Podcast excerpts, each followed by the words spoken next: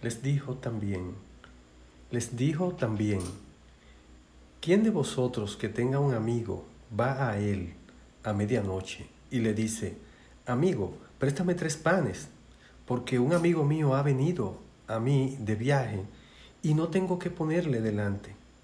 Y aquel, respondiendo desde dentro, le dice, no me moleste, la puerta ya está cerrada y mis niños están conmigo en cama, no puedo levantarme y dártelos.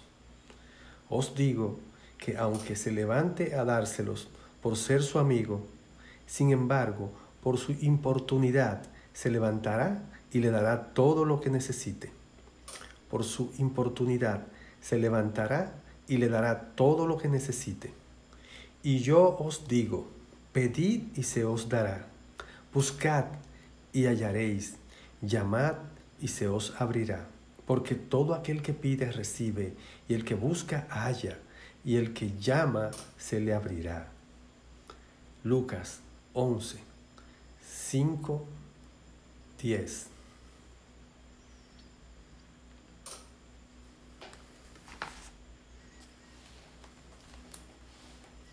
Específicamente, Jesús, luego de enseñar la oración distintiva del grupo, decidió ilustrar, enseñar de forma figurada acerca de la práctica de orar o pedir de una forma dramáticamente perturbadora.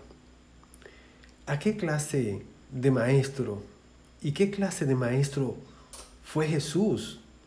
Nos enseñó con tantos recursos para que podamos entender y aprender. Prácticamente, Él se aseguró de que no nos quedara duda alguna, desde que no, de que no nos quedara duda alguna sobre lo que debemos aprender.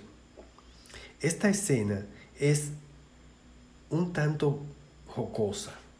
Un hombre que le llega una visita a medianoche y sale para donde su vecino a tocar y llamar de forma perturbadora para conseguir lo que necesita.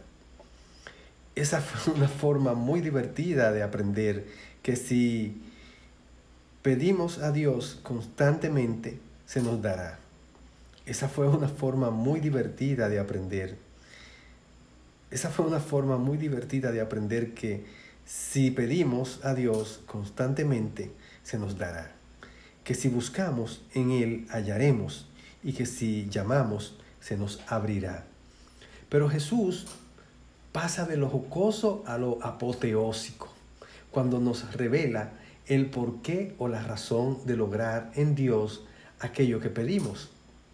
Él dice que no es tanto por la forma nuestra eh, de ser inoportuno, sino por la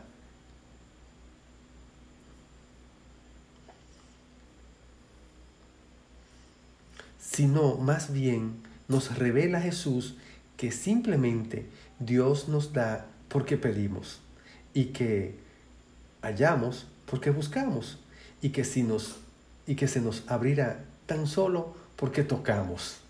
Hermano, hermana, la oración ferviente logra milagros en los creyentes. Dios es bueno, lleno de amor y misericordia con los que le con los que le obedecen y hacen su voluntad. Oremos. Amado Dios, Padre Celestial, oh Señor, oh Jehová, venimos delante de ti, Señor, y queremos rogarte que a través de tu Espíritu nos enseñe cómo orar, cómo poner en práctica la oración y de qué manera nosotros podemos anhelar el hecho de estar constantemente conectado contigo, hablando contigo, dialogando contigo en una relación estrecha a través de la oración. Son cosas que te pedimos en el nombre de Jesús. Amén.